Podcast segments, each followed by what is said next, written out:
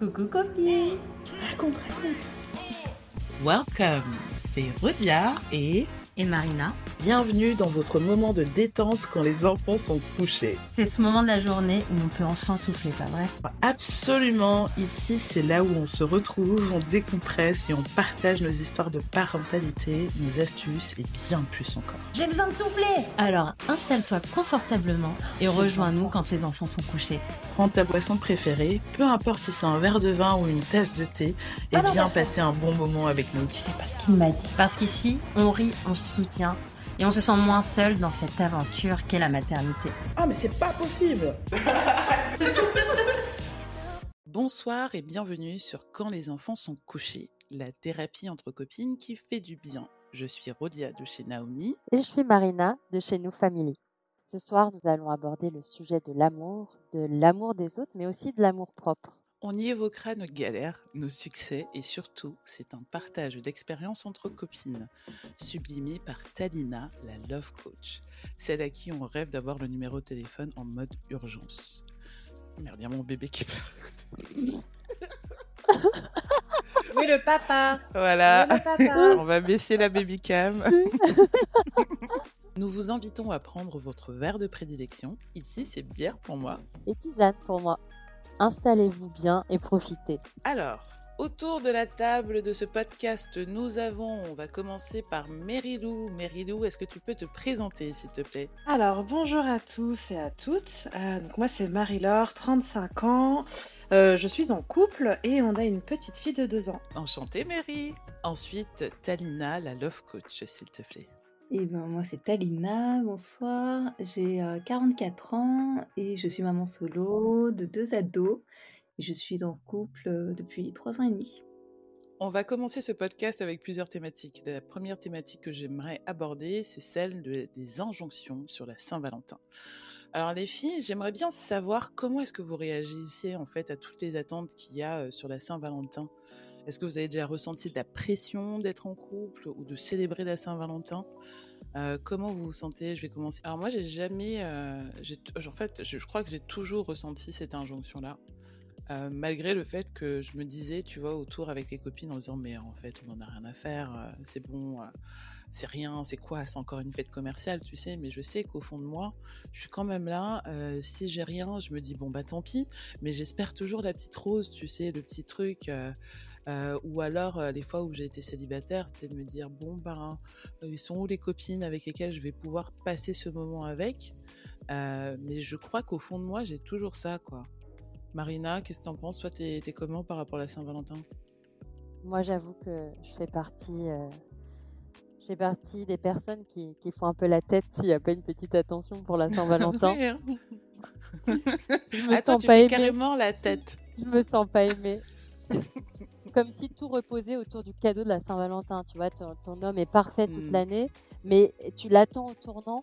Et si t'as pas cette petite attention, euh, tu te- enfin, moi, c'est ce que, c'est ce que ça me faisait, mais j'ai de la chance aujourd'hui. euh, euh, mon compagnon sait à quel point c'est important, donc il l'oublie pas.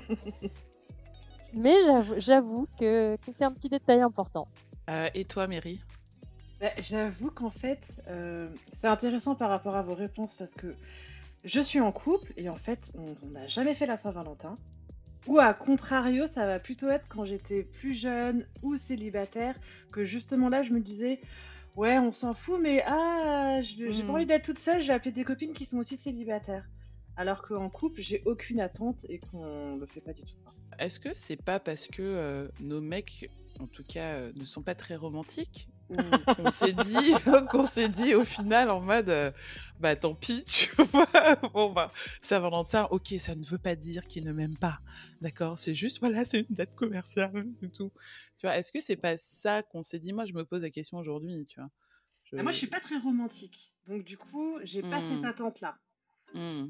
Pour Noël non plus, mais pour Mm. l'anniversaire, t'as quand même envie d'avoir un petit quelque chose. Mais effectivement, Yes. c'est c'est- c'est peut-être ça hein, ce que tu dis. Hein. C'est peut-être Mm. que tu n'as pas d'attente si en face, cette personne-là ne va pas spontanément euh, le faire.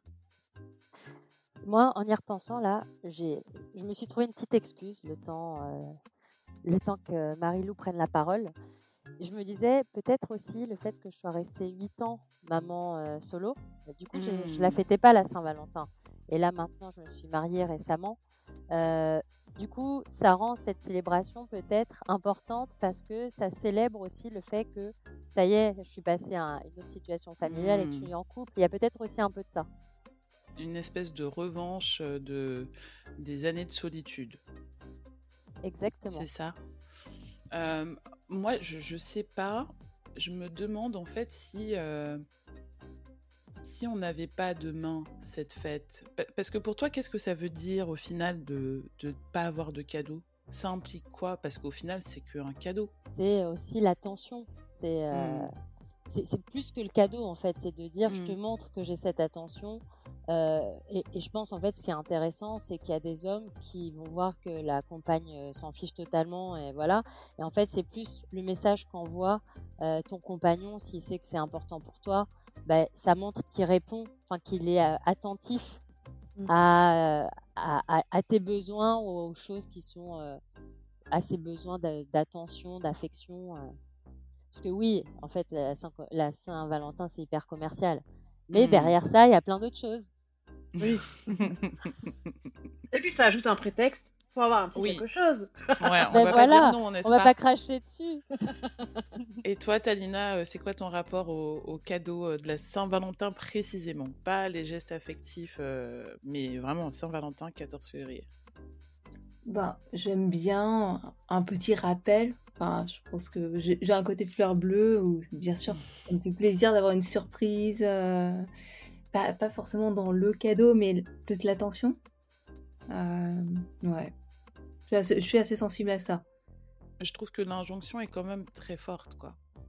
Elle est quand même assez forte, euh, que ce soit du, côté de la célibataire qui justement n'en a pas, comme tu disais Marina, et donc du coup tu te mets forcément dans un effet de comparaison en fait avec les autres, en disant mais en fait euh, si j'ai pas, euh, bah, peut-être que je vaux moins, si j'ai peut-être que je vaux plus, parce que du coup j'ai un ou une amoureuse qui m'a offert quelque chose ce jour-là. Et, euh, et c'est toujours un peu flippant, tu vois, de te balader sur les réseaux sociaux euh, ce jour-là. c'est là, euh, ouais, non, je vais peut-être euh, couper un petit peu euh, pendant quelques temps. Il y a des, périodes comme ça où je coupe un petit peu. Il y a Noël, ou alors là, c'est l'apogée de regarder mes familles parfaites, Mm. et, euh, et euh, la Saint-Valentin où c'est euh, l'apogée de euh, regarder mon couple parfait, quoi. Et donc j'ai tendance à éviter ces périodes. Quel est le meilleur conseil pour ignorer les injonctions de la Saint-Valentin et se recentrer sur ce qui compte vraiment D'ailleurs, Rodia vient de donner un super conseil se couper des réseaux sociaux.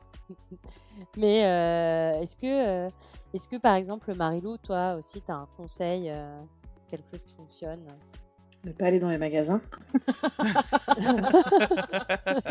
Parce que tu sais que quand Noël est fini, Mm. tu vas avoir la chandeleur et qu'après la chandeleur, tu vas avoir la Saint-Valentin et qu'après la Saint-Valentin, tu vas avoir, euh, je sais pas, Mardi Gras. Ouais, Non, c'est avant. la chandeleur. Avant. Bref. Pâques Pâques, oui. voilà, merci Marina. et euh, oui, c'est, je dirais, faut être clair. C'est, je me dis, soit tu as une attente et tu demandes à ton conjoint ce, que t'as- ce dont tu as besoin, parce que sinon ça marche pas, quoi. Après, si t'en as pas encore mieux, mais effectivement, si vraiment t'attends quelque chose de ton conjoint, faut le dire, quoi. Ouais, Parce que ça parce crée que trop ça, de c'est un vrai frustration. sujet. Ouais. On n'en parle pas de l'étape où ton conjoint il est attentionné, il t'offre le cadeau, mais c'est pas le bon cadeau. Et ça se transforme en crise de couple.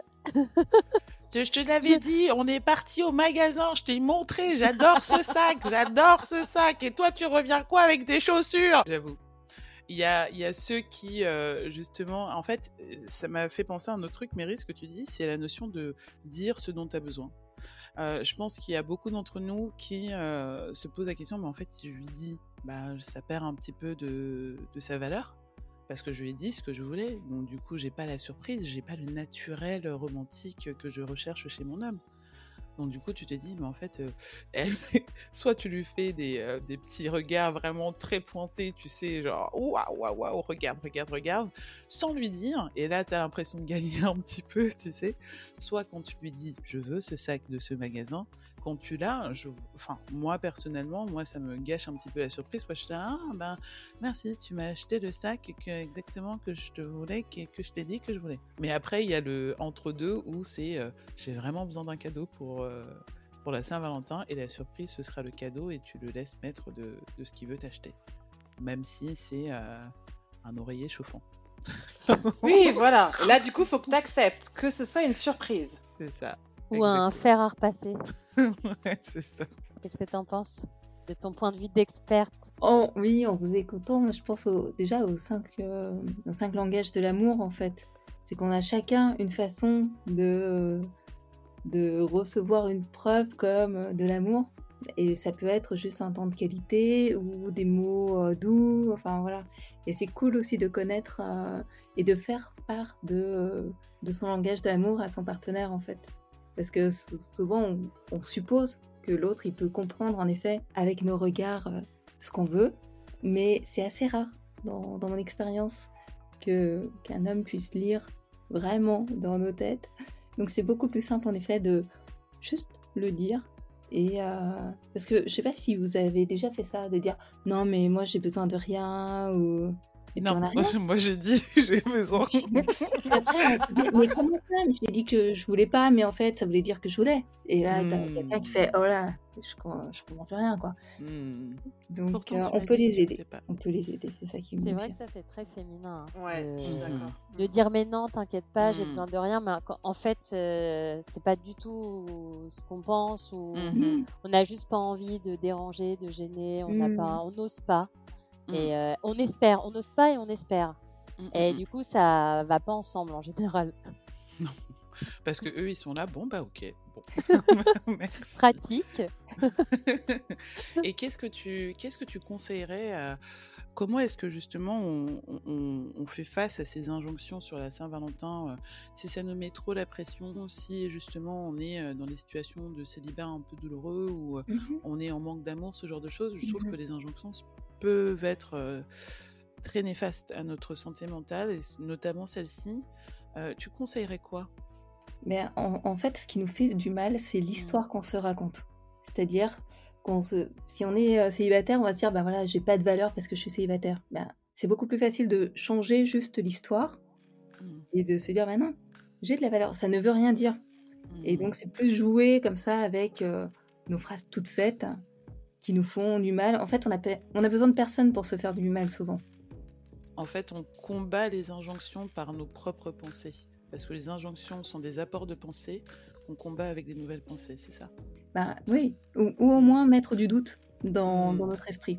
Moi, j'aime bien finir des phrases quand, quand j'ai des vérités euh, sur ma vie, sur quelqu'un, finir par ou pas. Hmm. Juste pour se dire, ah voilà, j'ai pas de valeur, ou pas juste mettre le doute, quoi. On n'est pas. Il n'y a pas de vérité. Je voulais euh, parler de l'amour propre, parce qu'on parlait de. On parlait de soi-même, de, vérité, euh, de rechercher la vérité. Et, quand on cherche la vérité, on cherche souvent l'amour propre. Ce serait intéressant aussi, Talina, que tu nous donnes ta définition de l'amour propre et pourquoi c'est important. Là, ce qu'on a vu jusqu'à présent, c'est que la Saint-Valentin peut, par exemple, nous mettre en insécurité par rapport à justement qui on est, notre valeur. Et l'amour propre pour moi, c'est être en sécurité avec qui je suis. Pouvoir me regarder avec beaucoup de compassion, sans jugement. Et puis être OK avec mes imperfections en fait. Avec mes expériences malheureuses.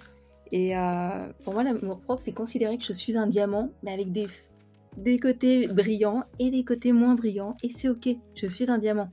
Et c'est une bonne nouvelle si je suis pas parfaite. On peut répéter tout ça, les meufs? Je suis en diamant à 3. 1, 2, 3. Je suis en diamant Je trouve que tu as bien résumé euh, cette idée-là d'amour-propre, cette idée de, de s'aimer. Et encore une fois, je reviens sur ton allusion tout à l'heure avec le fait de changer le discours.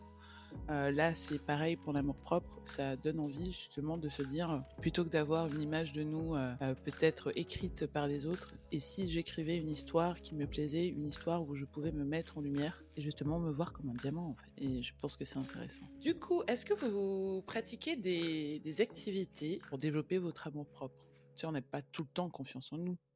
On a peut-être des rituels, Surtout des à certaines périodes.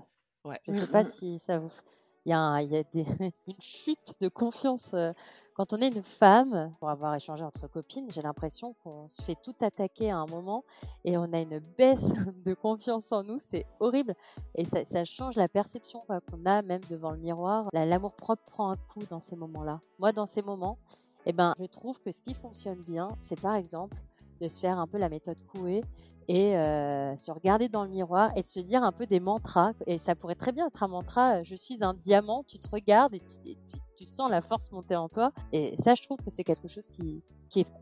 Quand on, a, quand on est maman solo ou pas, ou quand on n'a pas le Mhm. temps, ça prend deux minutes devant le miroir tous les matins et ça fait du bien.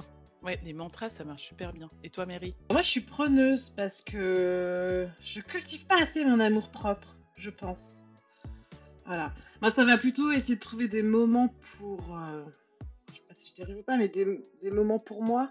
Ou me faire un truc qui me fait plaisir, quoi. Ok, ça part d'un d'un principe où euh, tu sais que comme nous toutes, tu as des, des domaines dans ta vie où tu as, moins confiance en toi. Mais Mm. du coup, tu n'as pas encore pour l'instant pris le temps de euh, développer des pratiques comme ça pour le faire. C'est vraiment te dire, ok, là j'en ai marre, là je souffle. C'est ça? Alors, si j'ai pu faire des trucs comme de la sophrologie, tu vois, pendant deux ans, ce genre de choses, moi, mon souci, c'est plutôt la régularité, je dirais. Mais Ouais. si je, tu vois, ça, j'ai l'impression que c'était il, y a- il y a des années. Ouais, la sophro, ça marchait super bien pour moi. Ça, c'est, Mhm. c'est des choses que tu oublies, tu vois. Donc, euh, ça te rappelle qu'en Ouais. fait, c'est des choses euh, qui permettent, euh, effectivement, ça, par la visualisation. Toi, tu parlais de mantra, Ouais. ça peut être la visualisation. Ça peut apporter ce, ce moment et, et cette bienveillance envers toi-même. En fait, c'est le posage d'intention finalement. C'est ça aussi. Moi, par exemple, je, je me recentre toujours sur ce que je veux ou ce que je vaux. Et en fait, euh, plutôt que de laisser les autres me définir en me disant bah ça tu vaux quelque chose ou ça tu vaux pas, et ben moi je, mets le curseur là où j'ai envie d'être. Et j'ai envie d'être génial. voilà, tout simplement, c'est aussi simple que ça. Et en fait, le fait de se l'avouer, le fait d'oser le dire, le fait de le dire à voix haute, je pense que ça m'aide beaucoup.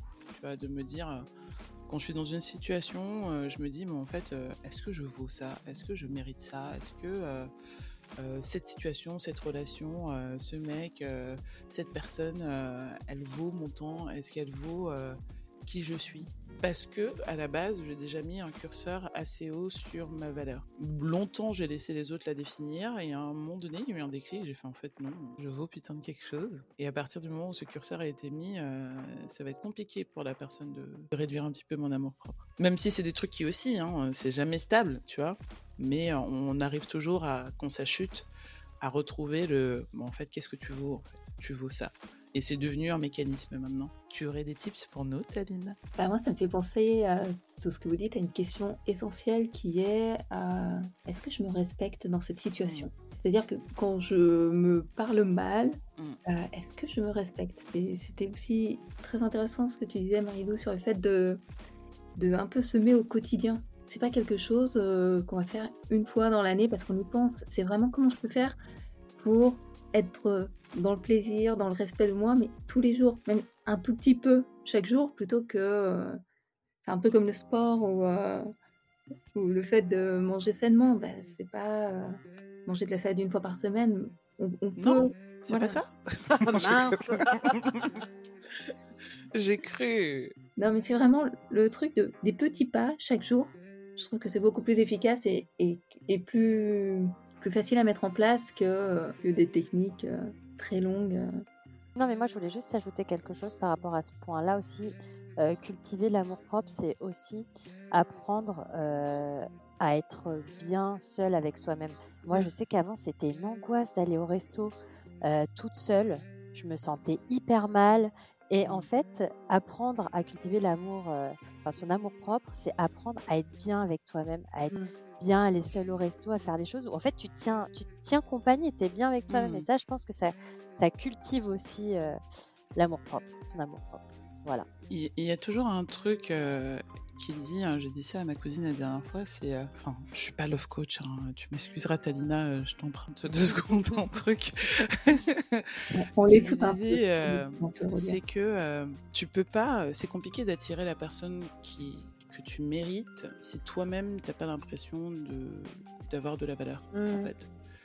Euh, c'est quasi impossible de, je pense, euh, j'ai pas d'expérience là-dedans, mais je pense que c'est quasi impossible d'avoir des relations stables et qui perdurent sans effet de force, etc. euh, si toi-même tu n'as pas euh, mis un curseur sur ta valeur et ton estime de toi. Parce que tu auras forcément quelqu'un qui te regardera à hauteur de laquelle tu te regardes toi. J'ai raison, Talina? Mais tellement, mais tellement, regarde. Ouais. Ouais, parce qu'en fait, parfois on a tellement besoin d'amour. Et ce besoin d'amour, il est normal. On est des êtres de connexion. On est avec ce truc de papa, maman, aimez-moi. Donc c'est normal d'avoir ce besoin d'amour. Et parfois, quand, on grandit, on n'a pas eu l'amour qu'on voulait et tout ça. Et, forcément, on est plus dans des dysfonctionnements euh, après relationnels. Et donc, on peut devenir facilement des mendiants en amour. Être là, ah, s'il vous plaît, aimez-moi. Parce que comme moi, j'en suis incapable, je vais me nourrir de l'amour des autres. Mais tu as complètement raison, Rodia. Ça fait qu'on risque, Mhm. dans ces cas-là, d'être dans des relations qui peuvent être euh, hyper toxiques. Mm. Parce que je suis avec un dealer, du coup, d'amour. Et, et je vais avoir tellement peur de pas réussir à être seule, de pas que je vais accepter plein de choses euh, qui ne vont pas aller dans le respect de qui je suis. Mm. Donc euh, c'est vraiment hyper hyper important de se respecter suffisamment et de reconnaître suffisamment sa valeur pour ne pas tomber dans, dans des relations euh, toxiques en fait.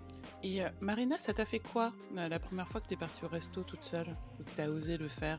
Qu'est-ce qui t'a fallu comme travail derrière? Non, je pense que c'est surtout le travail que j'ai fait sur moi en amont Oui. qui m'a qui m'a permis de d'envisager le fait d'aller au resto seule et d'aimer ça. Mais je ne me serais pas lancée sans ce travail en amont parce qu'il y a vraiment la phase avant où je me disais, il me faut un peu- j'ai- un peu honte de dire ça, mais j'avais un peu de peine pour les... parce que je comprenais pas moi avec Mm. mon, mon prisme à moi. Je me disais oh les pauvres, ça me fait de la peine pour eux. euh, c'est pas cool Mm. quand même d'être seul au resto euh, ou au cinéma. Cinéma et resto, c'était les, les cas où ça me faisait le plus de peine. Et en fait, finalement, maintenant, je me dis, mais non, ils étaient hyper bien, quoi. Enfin, Et la première fois que t'as été, ça devait être assez stressant. Et la dixième fois, c'était euh, bon ben voilà, trop bien en fait. Et ça parce que, en fait, tu as toujours un peu euh, peur du regard des autres. Et en Mm. fait, moi qui me disais, bah, ces personnes seules, elles, elles me font, elles me font de la peine parce qu'elles sont seules, et ben, je me disais que les autres allaient dire la même chose. Mm. Et en fait, il y a un moment où tu es tellement bien avec toi-même que tu n'en es plus à penser, euh, à te demander ce que vont penser les autres, euh, que tu sois seul ou pas, en fait. Mm, mm, Euh, mm. c'est comme ça que je l'ai vécu. Et maintenant, j'adore le faire. Peut-être pas le cinéma encore. J'avoue que le cinéma, j'ai besoin de partager avec la personne.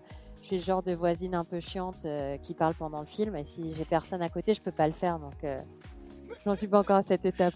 Ah, Je me retrouve dans Marina qui parle au cinéma, mais, euh, ça c'est sûr. euh, mais oui, être capable de s'accompagner soi-même, ça je suis complètement d'accord avec toi. hein. Et après, t'apprécies, tu te dis, moi, il n'y a personne pour te casser les pieds, entre guillemets. C'est la liberté, quoi. Et surtout quand on est maman, quand on est maman, euh, on apprécie d'autant plus ce temps pour nous, Mm. seul. Le silence, Oui. Une denrée rare. De pouvoir manger ton plat euh, de A à Z sans être interrompu. À l'heure, Oui, quand tu veux. pas à 18h ou à 21h quand les enfants sont Ils sont couchés. couchés. C'est ça. Donc on va partir sur la maternité, s'il te plaît, Marina. Des vrais bails. On va parler des galères et surtout aborder le avant la maternité versus après la maternité. Euh, Est-ce que vous avez noté des changements dans les relations amoureuses entre le avant et le après la maternité, Ah, notamment Marie-Lou Complètement. Je trouve ça super difficile. Franchement, euh, on est encore dedans. euh, Notre fille, elle a deux ans. Et euh, clairement, c'est. Mais c'est super. En fait, c'est différent parce que déjà, ton positionnement est plus le même. T'es plus un couple. T'as une autre personne qui se rajoute. Et toi, en tant que maman, tu t'oublies. euh, en tout cas, personnellement, tu t'oublies complètement, quoi. Donc, euh, c'est ton enfant, euh, ton conjoint. si en plus à côté, on n'a pas un boulot hyper prenant, ce qui était mon cas. Du coup, tu te retrouves à, à complètement t'oublier et plus du tout consacrer de temps à ta, en fait, ta relation qui, du coup, pour toi, est... tu- je voyais ça comme de l'énergie que j'avais pas. Hmm. Voilà. Et maintenant, c'est vraiment se dire, j'ai fait des choix au niveau pro, je me suis dit, je retournerai pas là-dedans. Parce que j'ai pas de temps pour moi. Euh, celui que j'ai, c'est pour ma fille. Mais en fait, c'est super important d'en avoir pour ton conjoint aussi pour l'équilibre, parce qu'en fait, c'est euh, voilà, si tu veux partager ta vie avec quelqu'un, c'est important d'y consacrer un peu de temps euh, et de plus se dire que t'es plus seulement, t'es plus une t'es pas que une maman, t'es aussi la compagne de quelqu'un, l'amante de quelqu'un, et puis ça fait énormément de bien de, mais même ce soit de se rappeler tout ça en fait, et pour son amour propre aussi. Et toi, Rodia? Mon rapport à ça, il est un peu différent. En fait, euh, j'ai eu pendant très longtemps la flemme. j'ai eu pendant très longtemps la flemme. Euh, pendant très longtemps, euh, je voyais ça à limite, même, euh, je te parle de la gestion du couple, comme une autre tâche. Oui. Je le voyais, tu vois, comme ah bah tiens, tu te réveilles le matin, tu as déjà 20 000 tâches pour ta fille, 20 000 tâches pour ton, pour ton travail. Et euh, ma relation pendant un temps était devenue bon ben voilà. Il y a encore il faut aussi que je remplisse ce rôle-là tu vois. Cette espèce de, de, pression de ok il faut aussi que je remplisse ce rôle-là. Faut pas que je l'oublie le pauvre machin parce que justement une nouvelle priorité et une très grande priorité est rentrée dans ma vie et donc du coup forcément lui euh, se sent un peu euh, mis de côté parce que lui il a toujours moi en tête comme priorité mais moi c'est plus il est plus en haut tu vois il mmh. est un peu après. Et donc pendant très longtemps j'ai eu ça. Et ça m'a fait bizarre parce que tu as ce, ce, truc qui est à la base génial. En fait n'oublions pas l'amour euh, même si on parle des, des, rapports sexuels tout ça à la base c'est génial mais euh, il y a un switch, il y a eu un switch, en tout cas, de me dire, mais en fait, comment c'est devenu euh, une tare tu vois? Comment c'est devenu, euh, ok, dans ma to-do Vendredi 17h. La corvée. Ouais, mais oui, je suis là, sur la to-do, ouais. Hmm. Tu vois? C'est c'est pas normal et en fait j'ai toujours pas d'explication aujourd'hui je sais juste que ça s'est débloqué notamment avec moins de charge mentale de mon côté et, et avec vraiment ce recentrage aussi sur moi femme. Je sais pas si tu vois, parce que du coup, moi j'ai eu pendant longtemps une grosse baisse de libido. Et du coup, ce côté-là sensuel, sexuel, amoureux même, bon, ouais, ça me disait rien du tout, quoi. Et en, fait, je pense qu'avec le temps et aussi la douceur de mon chéri, euh, ça s'est débloqué vers euh, je retrouve du plaisir euh, à avoir ces moments sensuels, je retrouve du plaisir à, à passer du temps avec lui, à aussi penser à passer du temps avec lui, parce que c'était pas dans ma tout doux dans ma tête. et c'est génial, mais je saurais pas l'expliquer. Moi, je pense que ça s'appelle juste la fatigue en fait. Ouais, peut-être. la fatigue mentale qui fait que tu es en mode survie et que tu dois choisir quand tu n'as plus d'énergie. Mmh. Mmh. ou le peu d'énergie qui te reste, tu, tu le mets. Et quand tu deviens maman, bah, la priorité, c'est euh, euh, tout le quotidien, toute l'organisation autour de, autour de l'enfant. Et finalement, ton couple, ça devient. Enfin, je pense. Moi, j'ai pas été confrontée à ça puisque je me suis séparée. Gabriel avait un an. Donc. Euh, ça y est, on est reparti. En fait, non, bye bye. en fait, non, ciao, en fait. Donc, t'as pas eu le côté euh, routinier après euh, non, de mais... la vie en couple et tout, quoi. Non, mais moi, je peux vous raconter une anecdote. Moi, j'ai eu d'autres euh, d'autres problématiques. C'est que je me suis retrouvée sur... Parce que pour parler de, de relations amoureuses, il faut rencontrer mmh. du monde. et je me suis retrouvée donc maman séparée à, à 24 ans avec une petite fille de 1 an. Et donc, qu'est-ce que j'ai fait? Forcément parce que c'est le lot de beaucoup de, de, parents qui ont la garde euh, majoritaire. Ben, t'as pas beaucoup de temps et tu, tu après tu penses un peu le temps sous un ratio euh, temps passé efficacité. Mmh. Donc, euh, vu que tu n'as pas beaucoup de temps pour rencontrer, tu vas sur quoi? Sur le site de rencontre. Et donc, euh, je suis allée sur les sites de rencontres euh, qu'on connaît tous. Et donc, tout se passait bien. Et à chaque fois que je disais, dans le... on échangeait, hein, euh, conversation normale. Et quand je disais que j'étais maman solo, bah, je me faisais ghoster. Mmh. Parce que. et ça, franchement, j'ai vécu les, les, les, prémices du ghosting parce que ça fait un petit moment maintenant. Gabriel mmh. va avoir 11 ans. Euh, et, donc, euh, ouais, j'ai connu le, ghosting. Et d'ailleurs, je ne sais pas si vous avez entendu parler de, l'application euh, Even. Non. Non. c'est c'est une application qui, est, qui a été pensée pour les parents solo. Ah, ok. Et justement, ce qu'ils mettent, ce qu'ils mettent en avant, c'est que tu viens comme t'es. Avec- t'as pas honte de dire que t'es parent Mm. solo parce que tu sais que tu vas pas te, que c'est pas une tare en fait et que tu vas pas te faire Mm. ghoster sur sur la. Et ça, je trouve ça génial. Moi, ça m'aurait tellement servi. Et euh, il y a vraiment, euh, tu te faisais ghoster à chaque fois. Bah, Oh, bah, Mais alors, non, mais remettons les choses en contexte. J'avais 24 ans, donc euh, je m'adressais à des gens qui avaient plus ou moins mon âge. Imagine un jeune homme de 24 ans qui est hyper content, il échange avec quelqu'un, le feeling passe, et la personne lui dit en face Ah, au fait, ben, j'ai une petite fille de 1 an. Je peux Ouais. comprendre. Maintenant, avec du recul, euh, ça a été moi, mon. Avant la maternité versus euh, après la... la maternité. Euh, tu penses ça, Mary, euh, si un jour, je te le souhaite absolument pas euh, avec ton chéri, mais si tu étais célibataire, de dans quel monde on serait? Est-ce que tu y penses? Moi, je sais que j'y Bah pense. attends, si tu me dis que c'est la flemme avec ton mec, alors célibataire. Faut partir sur le Non, marché. mais c'est ça le Ah truc, bah je, quoi. je vais commencer à me tendre les cheveux. Hein. avec tes cheveux blancs.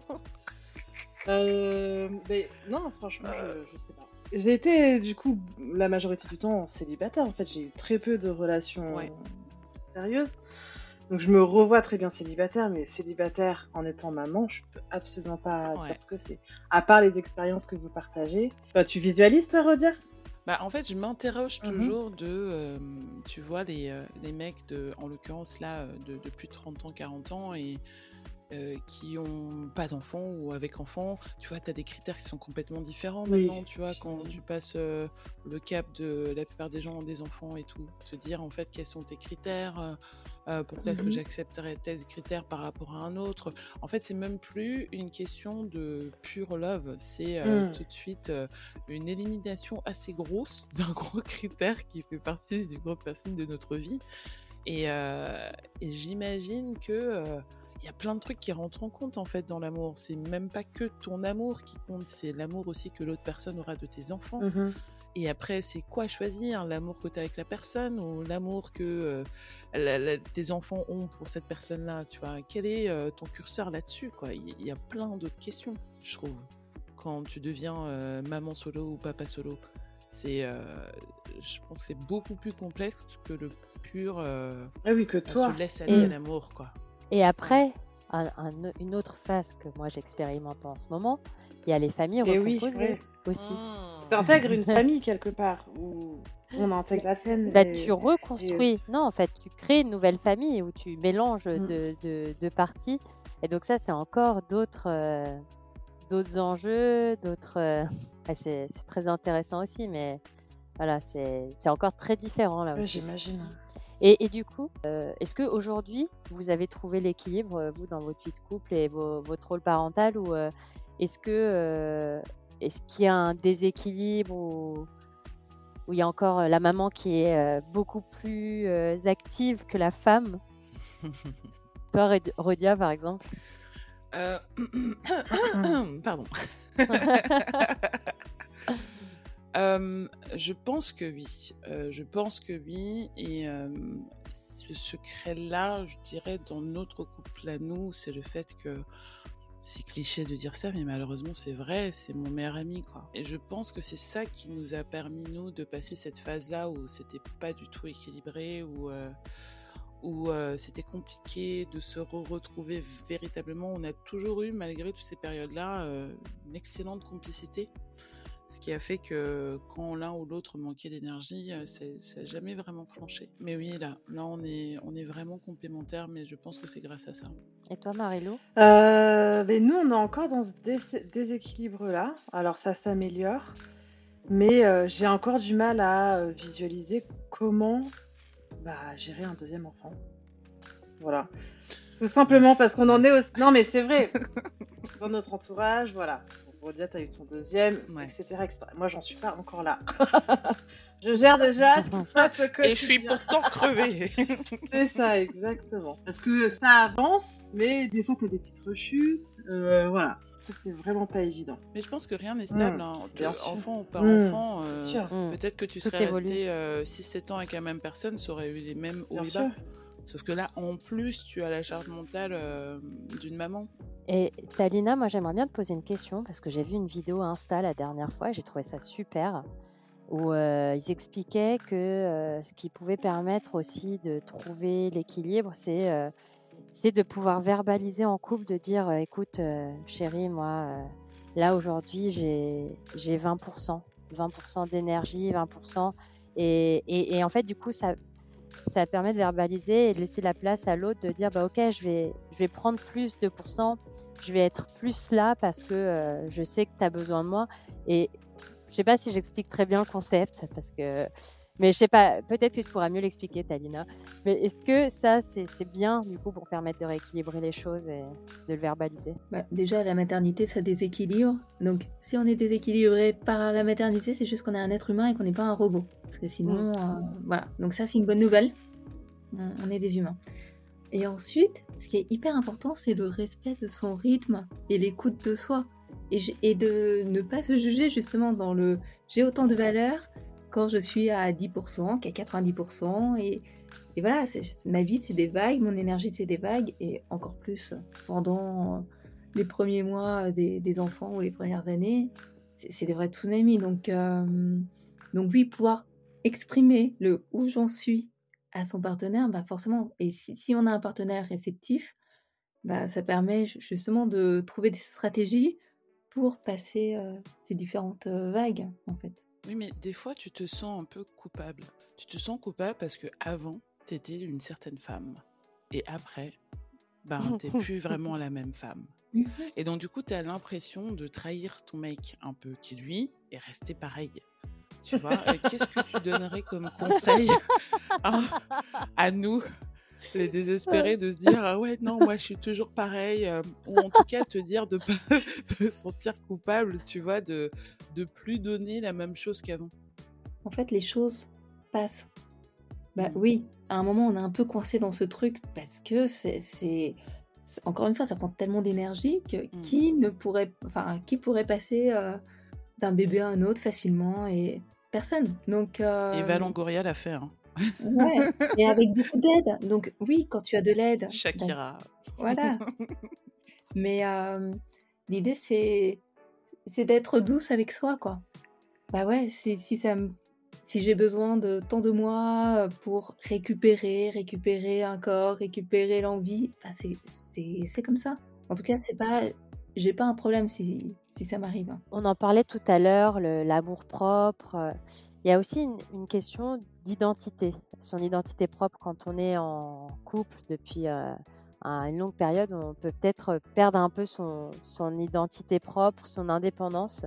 Euh, vous, comment vous arrivez à, la conserver? Marilou, toi, comment tu fais euh, bah, pour conserver ton indépendance et ton identité? Bah, alors ça, c'est un truc qui a, qui a toujours été, pour le coup, assez équilibré dans notre couple, c'est qu'on a toujours eu nos activités aussi respectives. On a toujours été OK que chacun puisse aller voir, euh, passer une soirée avec ses potes ou partir en Ailleurs week-end. Alors ça, pour le coup, non. J'ai failli la faire. Vous voyez, ça serait, ça serait, ça pourrait être- ça serait intéressant d'avoir une... une euh, bah, de parler de- de parler de ça. Ouais, une personne qui est euh, un couple ouvert, ouais. Euh, mais non, nous, on est. Voilà, je parle de l'extra euh, professionnel, pas extra euh, conjugal. Euh, oui, de, bah, de s'autoriser, mais faire des activités séparées, quoi. Même des week-ends ou des vacances, en fait. Ça a jamais été un souci pour nous. Et en fait, c'est plutôt un truc qu'on encourage. J'ai rien à rajouter là-dessus, euh, c'est exactement ça. Continuer à avoir des activités. euh, parce que je pense que le piège, des fois, tu me diras, Tadina, je reprends un petit peu mon- ma petite voix de love coach.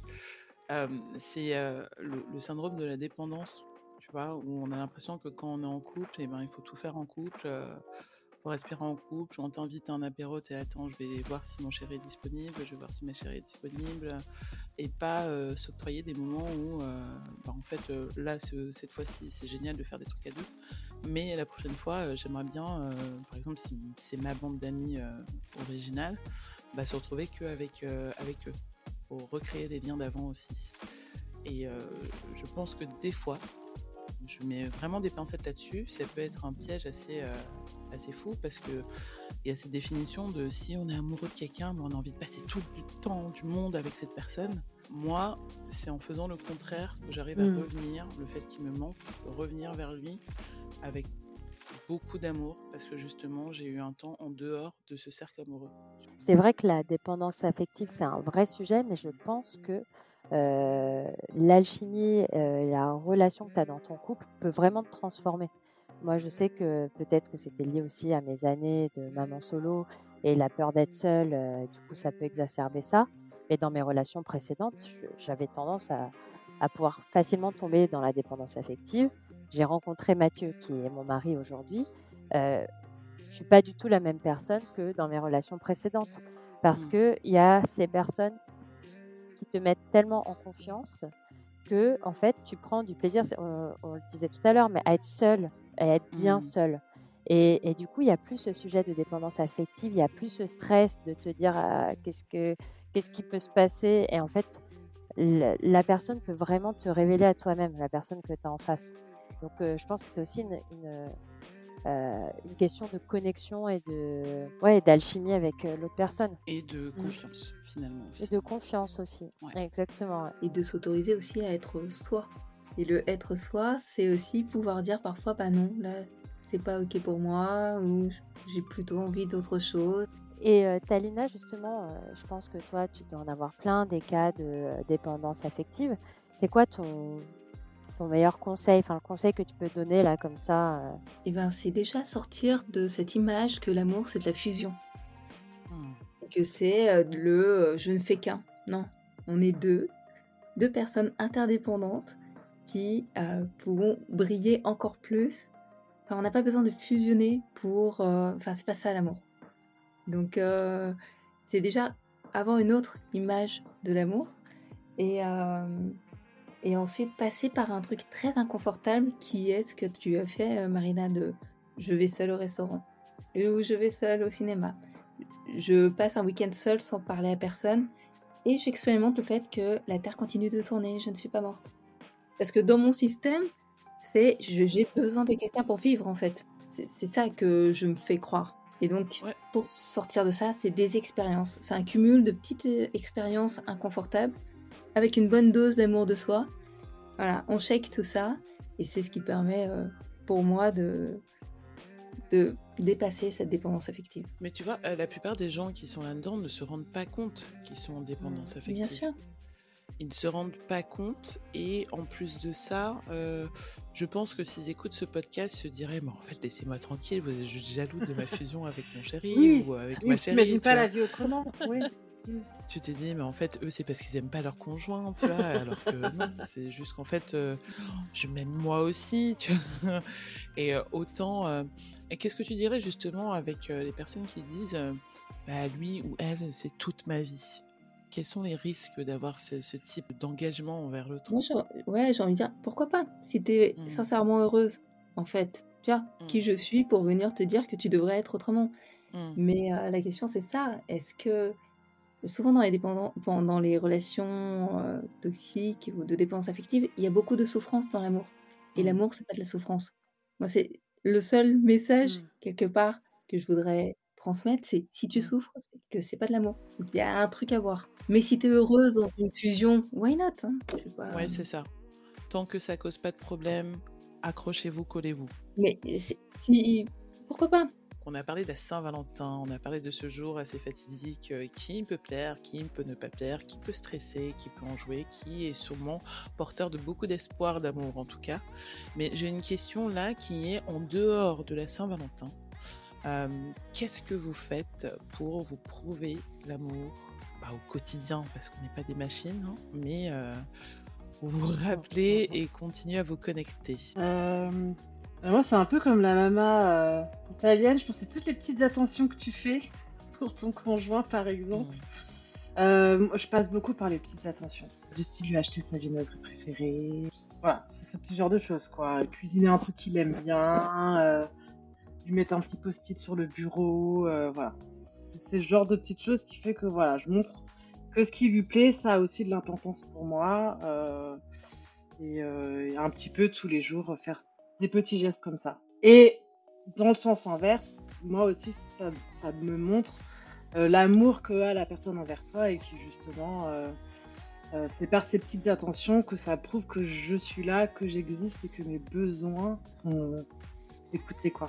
Et Il a le même langage de l'amour que toi, Hmm, c'est-à-dire les petites attentions Non. et tout? Lui, il veut une gâterie. Euh, non, c'est-à-dire, ah, est-ce qu'il a ce... C'est vrai que j'aurais bien aimé qu'on fasse un petit point, euh, Talina, sur les langages de l'amour. Très intéressant parce que je suis pas sûre de Mm. forcément les connaître. Lui, ça va plutôt être, euh, plutôt c'est par les discussions et du coup, euh, ça va plutôt être des conversations qu'on va avoir euh, qui vont lui faire se sentir avoir voilà, une personne avec qui il a une connexion, que ses besoins sont écoutés, ce genre de choses. Voilà. Moi, je vais plus être sur les petits gestes du quotidien, quoi. Et du coup, ça pourrait être intéressant. Talina, je me permets, mais du coup, ça voudrait dire, je sais pas si je les connais bien, mais mon intuition, ça voudrait dire que toi, euh, Marie-Lou, c'est plutôt, euh, oui, les, les- les cadeaux, je veux dire, et euh, il y, a le- y a un des langages de l'amour qui est euh, le côté oral. Euh, c'est ça. c'est- Ouais, c'est les paroles valorisantes. Il y a le toucher physique, voilà, les services rendus aussi, et les moments de qualité. Mm. Et on Oh. peut être gourmand de, de tous les langages Ah de ouais, Pourquoi se l'amour. priver Est-ce qu'on peut avoir tous? Parce All que là, inclusive. écoutant, euh, euh, est-ce qu'on peut être gourmande comme ça en... Mais oui, que Rosia, moi, je veux tout Je veux tout, les meufs En fait, ils, ils sont tous sympas, mais on peut avoir une sensibilité différente. Mm. Enfin, voilà, c'est juste, euh, j'aime tout, mais Mm. il y a quand même ce truc qui me fait un peu plus vibrer. Toi, Ouais. tu as besoin de Mm. moments de qualité. Et lui, il va plutôt t'offrir des cadeaux. Alors, il en fait pas C'est plutôt moi qui, qui en fait. Ah oui, non, pas du C'est tout. toi Ah qui non, en fais. Et pourtant, son langage de l'amour, c'est pas les cadeaux, a priori. Non, ça, ouais, non, ça, on l'a pas trop. Mais moi, je dis plutôt, moi, je, moi, je vais tendance à faire des petites attentions. Mais je pense que lui, ce qui est aussi surtout important, ça va être l'oral. Et le toucher. L'oral. Ah ouais, je demande arrive encore. Mais est-ce que on n'a pas tendance aussi à faire ce qu'on Hmm. attend, ce qu'on aime? Euh, C'est le piège, ouais. Mm. C'est Ouais. que euh, on va offrir un cadeau et l'autre il va faire ah oui c'est cool et puis on va dire bah quand même dans ce cadeau c'est tout mon amour et Mm. l'autre il va pas comprendre quoi. Et inversement, euh, euh, par exemple, euh, moi j'ai un conjoint qui me, me, me rend beaucoup de services et ça c'est sa façon de me prouver. Et voilà, Enfin, on a des choses. Et toi, t'es moins sensible au service. Moi je suis plus sensible à des cadeaux. Ouais. Mais j'apprends à valoriser, j'apprends à valoriser aussi les services. Oui. Oui. Oui, parce qu'il faut aussi euh, une capacité à reconnaître que l'autre, s'il te fait ça, ben en fait, c'est sa façon à lui de te montrer euh, qu'il t'aime, même si pour toi ça ne te parle pas, mais il faut quand même le prendre. Et moi, je dirais Mm. surtout que c'est aussi ce qu'il aime. En fait, ça Ouais. te donne des clés. De ce qu'il aime. Et ben voilà, on va terminer ce podcast avec la thérapie entre copines en se demandant quel est le conseil qu'on donnerait à une copine. Si on devait laisser un petit message WhatsApp, un petit vocal WhatsApp euh, pour faire un conseil à une amie, qu'est-ce que ce serait? Euh, Tiens, on va commencer pour une, fois par euh, Talina. Le, conseil que tu pourrais donner en tant que- en tant qu'amie hein, aussi, euh, amie et coach. Ben, moi, je lui dirais. En fait, c'est le conseil que je me donnerais à la moi d'avant, qui a perdu beaucoup d'énergie dans, dans certaines relations. C'est essayer de, de travailler sur soi et sur les schémas répétitifs qui font que je sabote des choses, genre des choses sympas, ou que je reste dans des choses pas sympas pour moi. Mais ça, ça peut venir que, euh, par euh, du travail sur soi, quoi. Et vous? Moi, je serais vraiment dans la. on en a parlé euh, de la communication et sur les attentes et les projections qu'on peut avoir, qui aussi parfois ne sont pas claires. Si on a des attentes, je pense qu'il faut les formuler. Et aussi être indulgent envers soi-même, je dirais. Que des fois, on va aussi beaucoup répondre aux attentes de l'autre en oubliant les choses les plus simples. Moi, je dirais que euh, peu importe la situation dans laquelle tu es, toi qui m'écoutes, euh, l'amour de toi va certainement te ramener beaucoup plus d'amour, que ce soit pour les autres, que ce soit ne serait-ce que pour toi.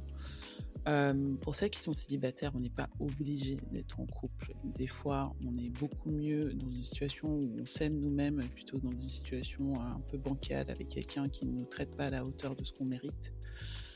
Euh, et pour celles qui sont en couple, euh, pareil, regardez toujours votre objectif d'amour pour vous pour construire l'amour de votre couple. S'il n'y a pas ça, euh, ça risque d'être compliqué pour durer. Moi, j'applaudis. Voilà. Bravo, euh, Rodia. J'approuve. Yeah. C'était le mot de la fin. Merci de nous avoir écoutés, les meufs. J'espère que ça vous a plu. On se dit à la prochaine. Tu dis à la prochaine, Marina. Ouais, à la prochaine. Ciao. Jean Voilà, on espère que cette thérapie entre copines t'a plu. N'hésite pas à t'abonner et à partager notre podcast à tes copines. On se dit à très vite.